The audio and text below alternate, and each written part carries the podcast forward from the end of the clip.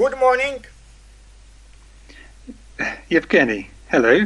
How Hello. are you? Yeah, I am. I, I'm fine, thank you. And I know that uh, maybe uh, uh, two uh, two weeks or three weeks ago, uh, you had a visit. Yeah, from uh, from Belarus or, or from Russia. I, I don't know. And maybe uh, you can. Um, Maybe remember the days of this visit, yeah, and uh, tell about about uh, this visit of, of, of, of your friends. And my first question: Who were they? Um, our visitors came from Belarus. Uh-huh. They were 12 Belarusians, um, and they were uh, five mothers with six children. Oh yeah, Um, Really? so one of the mothers had twins, but each of the other mothers had one child each, yeah. and they brought with them an interpreter. Uh-huh. Uh, they came over because every year in our town and in other towns in England, Yeah. we, being part of a national group, a national charity, Yeah. which um, offers certain types of help to Belarus, we invite um, a group of mothers with their children to come over and have what we call a recuperative holiday, which means a holiday on which they have a chance to rest, to breathe our fresh air, and to recover. And what are they recovering from? They're recovering from um, the fact that their children have all had one form or other of cancer. Uh-huh. So mainly they've had um, thyroid, uh, thyroid cancer or leukemia. uh-huh. Although yeah. the little boy who came to um, to stay in our house Uh, yeah. had actually had um, a problem with his lower jaw, which meant that he'd had an operation to remove part of his lower jaw. He'd had a cancerous growth in his lower jaw. Oh, yeah. The children are all six years old, Uh-huh. and the mother, the mothers, therefore, are all relatively young. And the the charity that we support, that we all support, Yeah.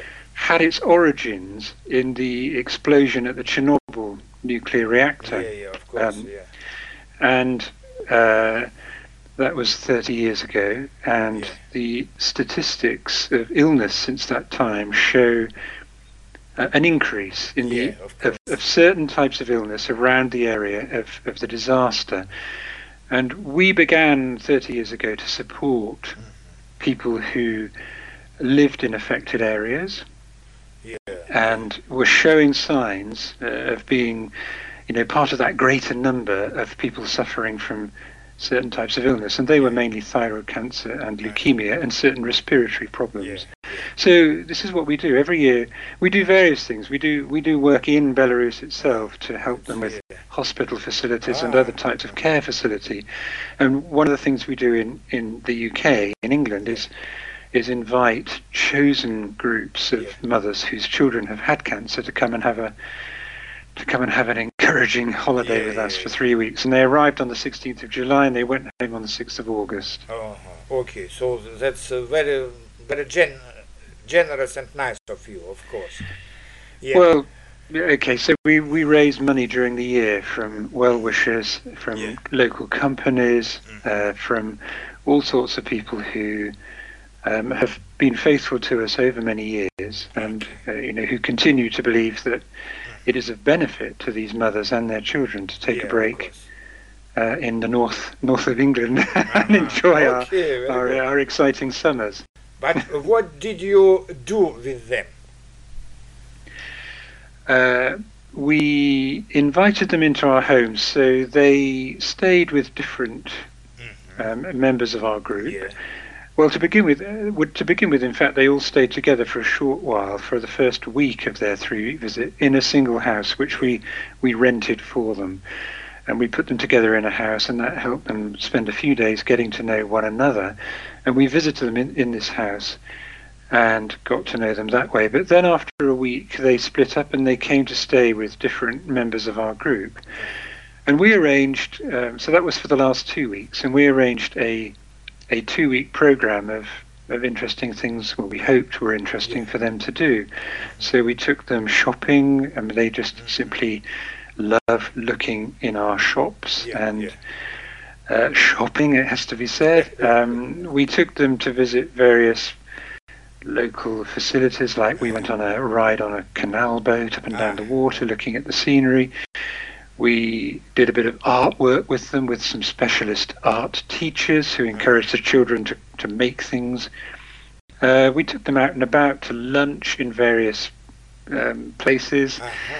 uh, and just generally tried to to give them uh, a flavour of Yeah. the simple things we do, such Yeah, as go out to some ordinary place for lunch, but also some of the interesting attractions that are open. So we went to parks and working farms and that Yeah. kind of thing. Okay. And what uh, and what impressions did they uh, share with you?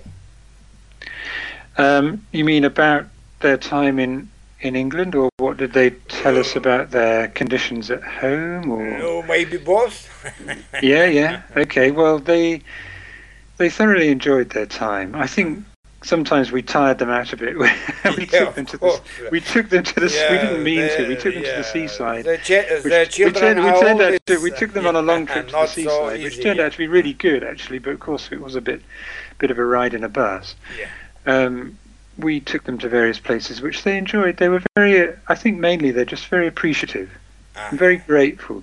Yeah. They were they were a tremendous group of mothers. You, you never know who's going to come, but they were very peaceful, very positive, very warm, and their children were um, unusually quiet and you know cooperative. It was sometimes you know we've done this for a few years, and sometimes there are a few children in the group who are very very animated and active. Um, uh, and this time they were nicely lively, but very civilized. That's my that's my impression of them, of course. Yeah, yeah, yeah. But Um, it's uh, it's a very it's a very good it's a very good thing. Yeah. Uh-huh. Well, we think so. Yeah, yeah, Okay. yeah. Okay, thank you for uh, for your uh, for your interview and uh, for this charity. Yeah. Okay. It's a pleasure. It's a pleasure.